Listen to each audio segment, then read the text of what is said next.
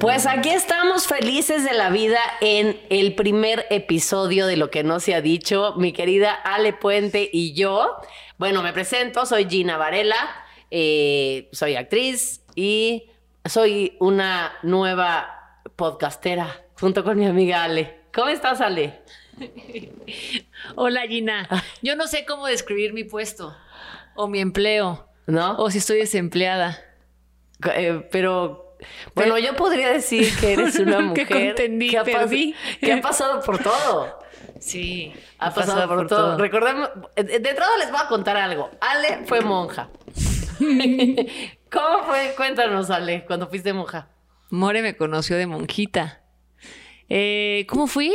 ¿Cómo fue? ¿Cómo fue? ¿O, cómo me fui? No, tú eras una niña normal y de repente decidiste ser monja. Era normal. pues era normal y ¿La verdad o no? No, la verdad. Pues este. Me fui a misiones. Ajá. Yo estoy en un colegio, obviamente, de monjitas, de consagradas. Yo realmente fui consagrada, no fui monjita. Se llama consagrada a Dios. Eh, en donde hace las promesas de pobreza, castidad, obediencia, este, humildad. La humildad no creo que me haya salido muy bien. Eh, la obediencia muy bien. Pero tu vocación es el servicio. Me fui por, una razón de que yo quería ayudar a los demás. O sea, un día me fui a Misiones, a Veracruz, a un pueblito que se llama Mandinga, y me encantó, me encantó el... No el yo darme, sino el ver que las personas, la única gallina que tenían para comer toda la semana, eh, me la daban a mí junto con el equipo con el que iba. Y ahí para mí fue una lección de no tienes que tener demasiado para ser feliz. Entregarte a los demás para servir y que esas misiones han sido de las vacaciones, de las vacaciones más bonitas que yo he tenido en mi vida.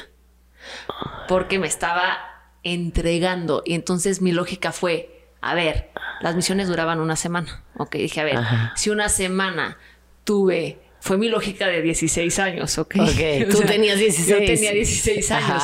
Dije, a ver, mi lógica fue, si fui de lo más feliz yéndome una semana a misiones, entonces, si me voy toda la vida, todo el año, voy a ser feliz todo el año.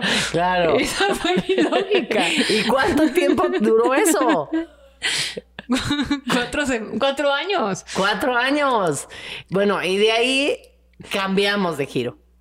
cambiamos de giro y te empiezas a dedicar a otras cosas, te conviertes en empresaria, te conviertes eh, y empiezas a hacer vida pública. Pues me convierto en empresaria porque, digo, no sé, ya nos contarás tú, Gina, este, tú vienes y eres hija de un papá exitoso. Sí. ¿Estás de acuerdo? Y no es por comparación, no sé si tú algún día te has comparado con tu mamá o con tu papá, ambas personas eh, públicamente exitosas. Porque hay personas, yo considero exitosas no públicas, ¿sabes? Claro.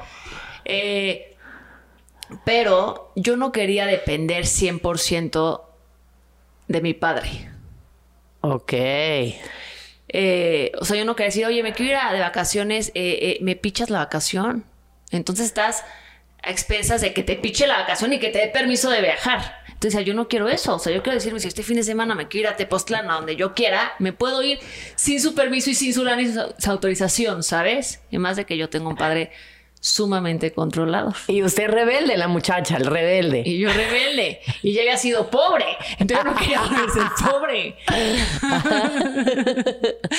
y este, y por eso hice mi, la agencia de, de comunicación eh, yo estudié la maestría en negocios en Internet y la estudié porque en la empresa de mi papá le daban unas cotizaciones extremadamente caras para dirigir las redes y para hacer contenidos. Y yo dije, nos están viendo la cara no, la cara. La cara.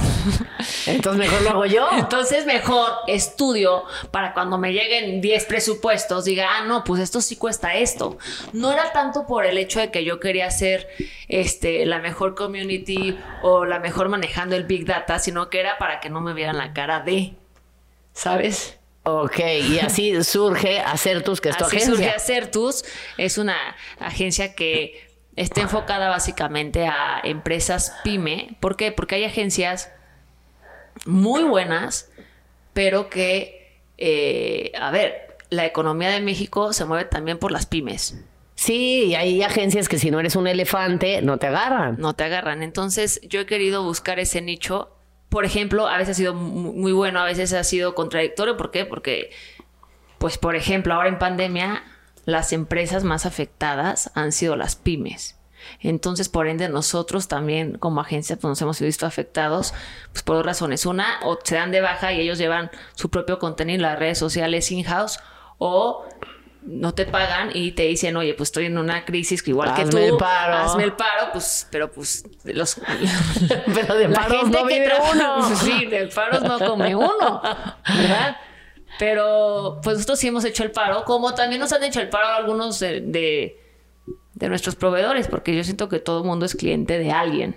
No siento. Todos somos clientes de, de alguna empresa, ¿no? Y eso es algo que nos ha dejado la pandemia, ¿no? O sea, yo te necesito a ti, tú me necesitas a mí, yo necesito a More, él me necesita a mí, o sea, todos nos necesitamos. ¿Sabes qué? Cuando empezó la, la, la pandemia, no sé si te ha bueno, yo creo que a todos nos ha pasado en la vida, ¿no? Que tú vives un momento difícil en tu vida, ya sea de enfermedad, ya sea de trabajo, ya sea en tu matrimonio, pero no toda la gente era empática contigo, porque no estaba viviendo tu, tu, tu situación y tu circunstancia. Pero la pandemia, todos vimos una bendita situación, o no tenemos empleo, o estamos viendo una enfermedad, o alguien de nuestra familia, amigo, se murió. Entonces yo digo, híjole, así deberíamos ser siempre, aunque no lo estemos viviendo nosotros. Estar en los zapatos de los demás siempre. Pues sí, aunque no tengamos el COVID, ¿sí me explicó? Claro. Ay, no, bendito, que, todo, to- que toquemos madera, le toquemos madera.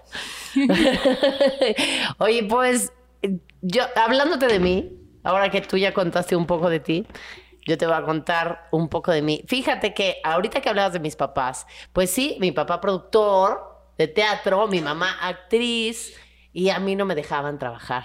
¿Por qué? Pues mira, la neta nunca me mintieron. Siempre me dijeron, ¿sabes qué? Tú dedícate a otra cosa, el mundo de lo- del espectáculo es muy complicado, te rechazan constantemente, estás muy expuesta al no. Este, tú, mira, ¿Cómo maneja la autoestima? Ahorita vamos a pasar por la autoestima una actriz.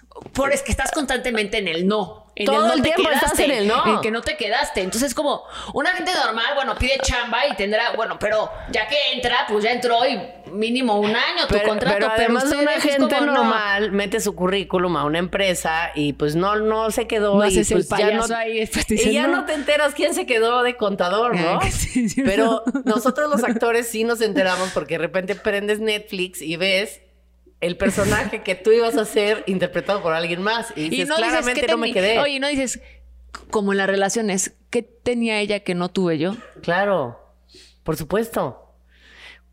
Porque es más guapa, porque es más famosa, porque tiene más seguidores. porque- Pero eso no tiene nada que ver. A lo mejor y nada más le gustó más al director, o a lo mejor y se parecía más a la protagonista, y entonces empataban mejor eh, a cuadro. Entonces, digo, uno como actor tiene que aprender a no tomárselo personal.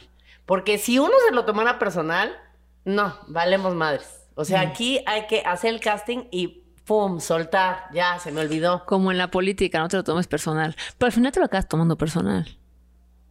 Pues Poquito, poquito, poquito. poquito, poquito te lo tomas personal, pero luego ya te alivianas y dices, bueno, ya, diario hay que tocar puertas. Entonces, Diario todos puertas. los días hay que mandarle tu foto sonriente y recordarle a la gente, hola, aquí estoy, exis- existo, llámame.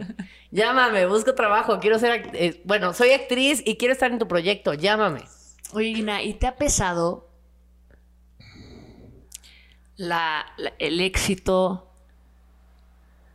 que llegaron a tener tus papás? A ti. A mí, fíjate que el otro día platicaba con mi hermano y mi hermano me dijo, güey, pero siendo mi papá productor, ¿por qué tú no estabas desde niña en una obra que hicieron en el 85 que se llamaba La Maestra Milagrosa, que había, era la historia de Helen Keller y muchas niñas empezaron ahí y yo fui al casting. Yo me quedé en el casting y mi papá, siendo el productor, dijo, ella no. Y también mi abuela me llevó al casting de los tenis rojos con Angélica Ortiz y mi papá le habló a Angélica Ortiz y le dijo, ella no. Entonces, sí fue un poco este rollo de quererme proteger del ambiente, pero pues también rebelde. Oye, Acabé haciendo lo que se me dio la gana y ahora soy y, actriz. ¿Y en algún punto le feliz. sentías rencor por tu, o sea, con tu papá por eso? No, o sea, ¿Se lo reclamaste algún día? No se lo reclamé, más bien me resigné a que yo no iba a ser actriz. Me metí a estudiar comunicación en la náhuac. Este, Yo em- igual. Luego estudié, luego me puse a trabajar en producción ¿Y y, cuándo llegas a ser actriz? ah, pues de repente se me presenta una oportunidad de hacer un toro en el teatro. Un toro es cuando un actor falla y entonces, pum, tiene que Ah, entrar ok. alguien de repente. Y dije, pues yo me rifo. Y yo estaba en producción. Entonces dije, yo me rifo y de ahí para el real, no he parado. ¿Y cuántos años tenías? 29 años, ¿Y ahora? 43. Ya. Ya, un rato, pero empezar tu carrera de actriz a los 29 años es tardísimo. O sea, la gente empieza a los 4. ¿Sabes? O sea, es tardísimo, pero Oye, ¿Y es- ahora en dónde estás? O sea, ¿en qué, qué producciones estás? Ah, pues ahora soy, muy feliz porque voy a estar en una película y voy a estar en una serie que no puedo hablar mucho de ella porque está en Netflix, pero sí es una de las de las top rankeadas ahorita en Netflix, pero vamos por una nueva temporada, pero no puedo contar. Ah, bueno. Bueno. ¿Y qué opinaba tu mamá que te dedicas a esto? No, ahora Tu mamá siempre quiso, o sea, tu mamá sí No, quería. mi mamá tampoco quería. Y mi ¿Y por mamá qué te llevaba a los castings? Ah, no, la que me llevaba era mi abuelita. Ah. Ella era la buena onda. Mi mamá ahora miente y dice, ay, yo siempre, yo te hubiera impulsado y soy tu más grande fan. Sí es mi más grande fan. No se pierde un so- una sola entrevista, un solo programa. Es mi más grande fan. Pero sí tenía razón. O sea, sí el, el rechazo sí está cabrón. Y sí hay que tocar muchas puertas y hay que picar mucha piedra para conseguir chamba. Oye, este, dime una cosa. ¿Y si es, el ambiente ese que dicen que es súper pesado en la artisteada y así? ¿Sí lo es? Hombre. ¿Sí todo el mundo se acuesta con todo el mundo? No, ojalá. ¿Con cuántos te has acostado tú? No, con nadie. no, yo creo que los actores, los abogados, los contadores, los productores, los políticos, de todos lados hay gente que se porta bien y gente que se porta espérame. mal. Hay una cifra en donde viene cuáles son las profesiones con mayor infidelidad. Entre ellas, si no me equivoco, estaban los abogados. Ay, güey, cuídate, Polo. Por eso lo dije. Mi esposo es abogado. Este. Los muy- muy pilotos, los pilotos, los pilotos los portaron mal. enfermeros. No me Cañón, digas. sí, sí, porque hacen guardias 24 horas, o sea, y te dan ganas. Oye, y todas estas, y todas estas cosas que aprendiste cuando fuiste consagrada, ¿las traes a tu vida actual? Sobre todo la fidelidad. La fidelidad, por ejemplo. Es que por eso lo pienso. O sea, porque la castidad, la humildad, la... No, a ver, hay cosas que sí, que yo le agradezco muchísimo a vida consagrada, que es el valorar lo que uno tiene y el ser feliz con lo que tienes. ¿Sabes? O sea, siempre estamos Vive la pensando. vida intensamente. Entonces, siempre estamos pensando en cuando tenga tal coche, voy a estar realizada. Cuando me cambie a tal departamento, voy a estar realizada. Cuando tenga tal comedor, cuando vaya a, a- a las Y no vacaciones. es cierto. A ver, a veces llega ese, esa casa, ese auto, eh, esas vacaciones y sigues exactamente igual. Eh, y ahí, por ejemplo, no podíamos, no nos daban helado más que dos veces al año. Helado. Ok. Y aprendí a ser feliz sin helado y a valorar cuando tenía el helado. Pero sin embargo, mi felicidad no cambiaba con helado que sin helado, ¿sabes? Y ahora en mi vida, pues en el día a día ya no soy consagrada, pues muchas veces las cosas no te salen, ¿no? Eh, por ejemplo, ahora que contendí para ser diputada local, que no quedé, que le echas todas las ganas, que le metes todo y pierdes, la verdad es que yo no me sentía triste, real.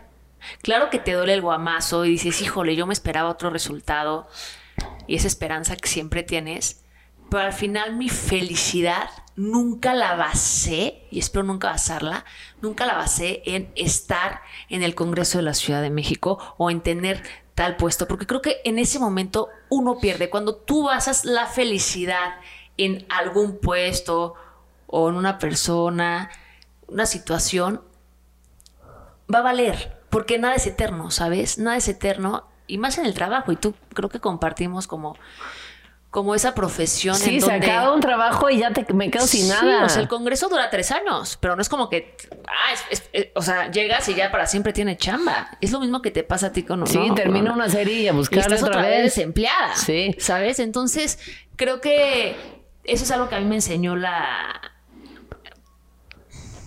La vida consagrada en cuanto a. Me enseñó para mí la filosofía de un hombre que yo hace dos mil años que se llama Jesús. Yo así lo veo, ¿sabes? Porque yo no es tanto de que ah, es que la iglesia. me- No, no, no. Yo, con lo que yo comulgo, es con un hombre que vivió hace dos mil años que se llamaba este Jesús y me gusta la filosofía, ¿sabes? Como también me gusta la filosofía de Buda. Obviamente conozco más la de este cuate, Jesús, porque me la enseñaron desde chiquita, Claro, ¿sabes? desde el colegio. Desde el colegio.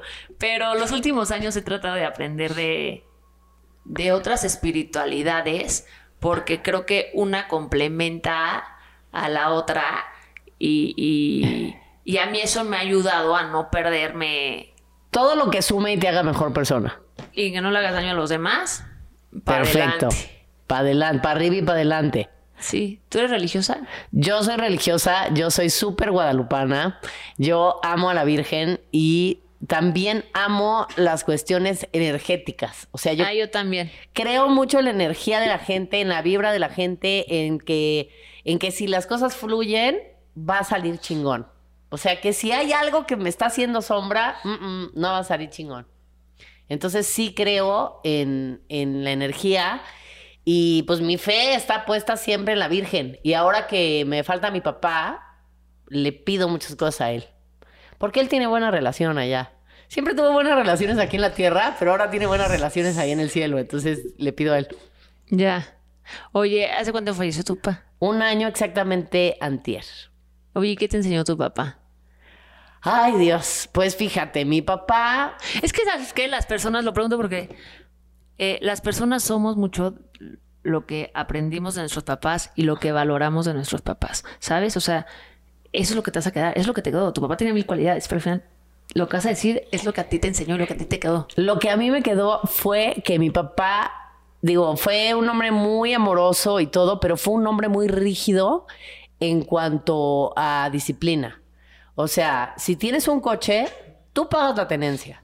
Ok. No te la voy a pagar yo. O sea, no eras una hija de papi. No, nunca fui una hija de papi. O sea, él me enseñó siempre a ganarme mi dinero. Y entonces, a, pues si no tienes, mijita, ni modo. O sea, no se puede.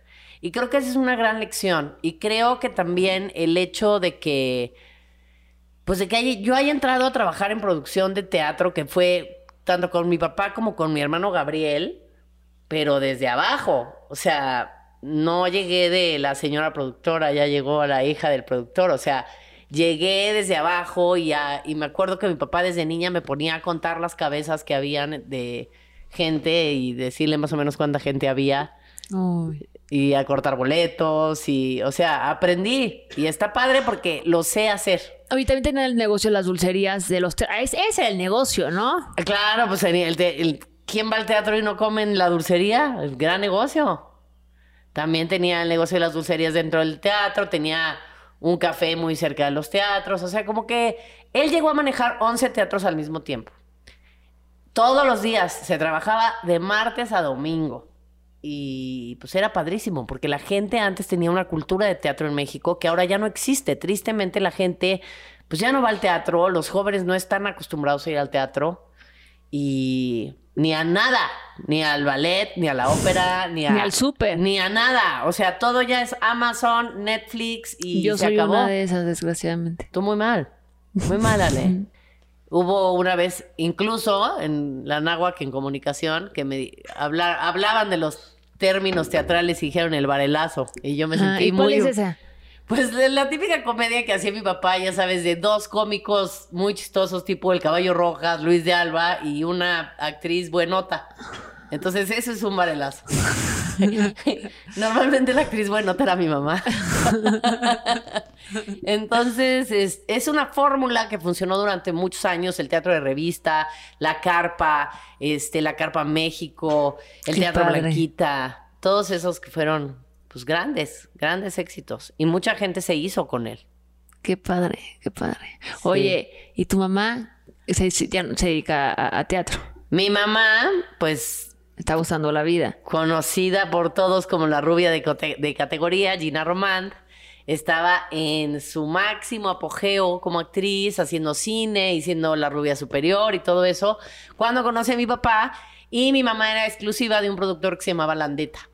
Y entonces, pues, un día le dijo, ¿qué pasó, ¿qué pasó Salvador, a mi papá? Pues yo le lleno los teatros a Landeta, mejor te los lleno a ti que eres mi esposo. Y se fue a trabajar con mi papá y dejó a Landeta. ¿Cómo? Sí, era su actriz exclusiva. Pero pues así pasa, así es esto. Y su esposa exclusiva. Y su esposa Bueno, exclusiva, sí, sí, Sí, sí, sí. sí, sí. Sí, duraron mi papá y mi mamá 54 años de matrimonio. Ah, ya, ya. Pues qué padre. Oye, ¿y qué onda? Cuéntanos, ¿estás casada? Ya, ya nos dijiste que estabas casada. Estoy casada, felizmente, sin hijos. No quiero tener hijos. ¿Tú quieres tener hijos? No, pero desde chiquita supe que no tenía esa vocación. Yo desde también. Los cuatro, desde los cuatro o tres años que eh, jugaba con mi hermana Fer, Fer tenía una muñeca le y decía que éramos las comadres Fuentor. Y yo le sigo diciendo Fuentor. Por eso día le- siguiente. le- Claro, ah, es por eso. Éramos las comadres Fuentor. Y yo la imitaba porque Fer era mi hit juvenil, o sea, era mi guau. Ah, o sea, tú eras la, la madrina de la, de la bebé. No, o sea, cada quien teníamos a nuestra bebé, pero Ah, ok. yo porque imitaba a Fer. Ok. Pero nunca soñé. O sea, yo tengo amigas que desde chiquitas y 15 años y 18 y ahorita si no se han casado, su sueño Es ser no mamás. está mal. Es ser mamás, es casarse y ser mamás. Porque creo que lo traes dentro, ¿sabes? O sea, yo no tengo la vocación para ser mamá. Porque creo que también necesitas el tiempo y la dedicación. No, hombre, a mí ya se me hubiera muerto el crío. Se me muere de hambre. la yo no vocación, el vocación. tiempo. Sí, y, y yo, y la vida profesional, o sea, mi mamá me enseñó, fíjate que nosotros nunca tuvimos nadie que nos cuidara, ¿sabes? Siempre mi mamá, yo además que no había para como, como que pagarla, no, pero mi mamá nunca quiso ese tema, ni siquiera con mi abuelita, ¿sabes? De que cuida a, mi, a, a mis hijas y me voy con mi esposo al cine, al, teatro, etcétera. No, nunca- ella, nunca- ella se hacía cargo de ustedes. Pero sí, entonces, no- y siempre nos dijo, a ver, el día que ustedes queden embarazadas, esa casada, esa que porque metan la pata, yo no les voy a Cuidan cuidar a sus hijos. Ustedes cuidan a sus hijos. Entonces yo, me- petrificada, dije, yo no voy a cuidar a un chamaquito. Porque no tengo la vocación. Me encantaría porque dicen que es lo más maravilloso que te, le puede pasar a un ser humano, a una mujer. O sea, no hay, no hay conozco, bueno, hay muchas mujeres que desgraciadamente no cuidan a sus hijos, pero bueno, de las personas que conozco, la expresión es lo más maravilloso que me ha pasado en la vida ha sido tener unos hijos, ¿sabes? Entonces yo digo, híjole, yo no tendré ese maravilloso, ese momento, lo más maravilloso de mi vida, pero nunca lo voy a saber porque nunca lo voy a tener, entonces nunca voy a tener esa diferenciación, ¿sabes? Pero hay gente que, por ejemplo, no le gusta trabajar, hay mujeres que no le gustan trabajar y es como, qué flojera trabajar. Y yo digo, pero ¿cómo? Pues, si la realización, si, Claro. ¿sabes? Si convives, si conoces.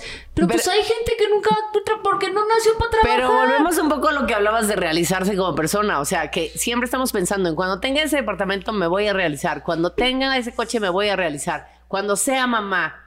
Cuando me case. O sea, Oye, yo conozco mamás no realizadas y no felices. claro. O sea, el hecho de tener hijo no, no te, no hace, te feliz. hace feliz. O sea, Lo que, eh, lo que- a ver, claro, regresamos al primer punto. Ni un hijo te hace la realización. no, te realizas tú. Te realizas tú. Y hay mamás sumamente realizadas Y otras que no. y hay otras que no.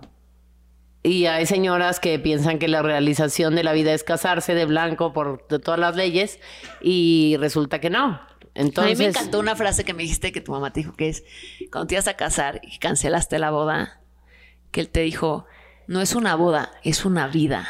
es una vida. Eso sí, está fuertísimo. eso está fuertísimo. Sí, cabe mencionar que yo hace yo cada vez que me enamoro digo, "Ay, hay que casarnos y nada. No, no, es Oye, una no vida. no es una boda, es una vida. Es una vida. Ya, ahí corto. o sea, eres a mi mamá, tu- todas tus relaciones terminan. Oye, Ale. Espero que esto no se transmita. No, no, no, sí se va a transmitir, todo se va a transmitir. Aquí sin censura, Ale, sin censura, lo que no se ha dicho. Mm, Que no se ha dicho. Oye, pero yo quiero que lo que no se ha dicho tenga, tenga más gente. Sí, sí, sí. A ver, definitivamente creo que no podemos perder el tiempo, nadie, ¿no? O sea, no, Nadie. nadie puede perder el tiempo. Y digo, creo que tenemos que aprender y por eso hay que invitar a personas expertas en temas. Por ejemplo, tú hablabas de la energía, ¿no? Y los cuarzos. Exacto, podemos invitar a una persona de, de experta en la energía, a una persona experta en el duelo, en una en persona. ansiedad. ¿no? Exacto. ¿En, ¿En qué? En infidelidad. En infidelidad. En la monogamia. Eh, Que nos habla el tema de la monogamia, ¿sabes? O sea, ah, o sea, realmente, ¿cuánto tiempo una persona puede durar fiel? Mi mamá duró toda la vida fiel, ¿eh? Ajá. Toda la bendita vida fiel. Pero yo creo que no todo mundo Tiene esa tiene capacidad. esa capacidad. Pero que nos lo diga un ¿de qué experto. depende? ¿De qué depende? ¿De tu huella de abandono? ¿De qué depende? ¿O no? O sea, ¿por qué alguien puede ser... Al otro día me decía un amigo que está saliendo con una mujer que le gusta muchísimo. Y la mujer no la podía ver ese día. Oye, Ale, jugamos juegos de mesa porque si no le voy a ser infiel. No entendí. O sea, no entendí la lógica. O sea, ahora tienes que... O sea, ¿cómo? Porque ¿De no la podía ver ese día. Porque no la puede ver ese día. No, no, no, no, pues sí tenemos que traer especialistas y a mí me gusta esta idea de hacer lo que no se ha dicho y traer invitados que nos hablen de temas actuales y de temas que todos queremos saber y que nos digan lo que no se ha dicho de esos temas. Y, lo- Eh, y ya avisaremos en las redes sociales de lo que no se ha dicho y en las redes Para que sociales sea de un podcast nosotras de aprender, ¿no? Para aprender. para Deja- aprender. que nos deje algo. Que nos deje algo. Mira, yo el otro día pensaba, y creo que lo comenté contigo, que tú eres el promedio de las cinco personas que, con las que hablas. Entonces, pues que sean gente que aporte Claro. Y Sí. que nos traiga cosas buenas y que lo que no se ha dicho sea algo que aporte a la sociedad y que esté increíble. Sí, así le haremos. Entonces, Y gracias por la invitación, porque tú fuiste la que me invitaste a este podcast. Y la verdad es que gracias porque tiene- conoces a muchísimas personas, muchísimas personas muy famosas, Gina. ¿y tú también? Y. Pero, pero más de flojera, ¿sabes? Más aburridas. Oye, no, pero lo vamos a hacer bien divertido y que sigan las redes sociales de lo que no se ha dicho, las mías, en Instagram, arroba Gina Varela, y en Instagram Yo soy Al, soy Ale Puente, así. Soy Soy, Ale Puente. Puente. nos estarán viendo. Bye, Chao. gracias.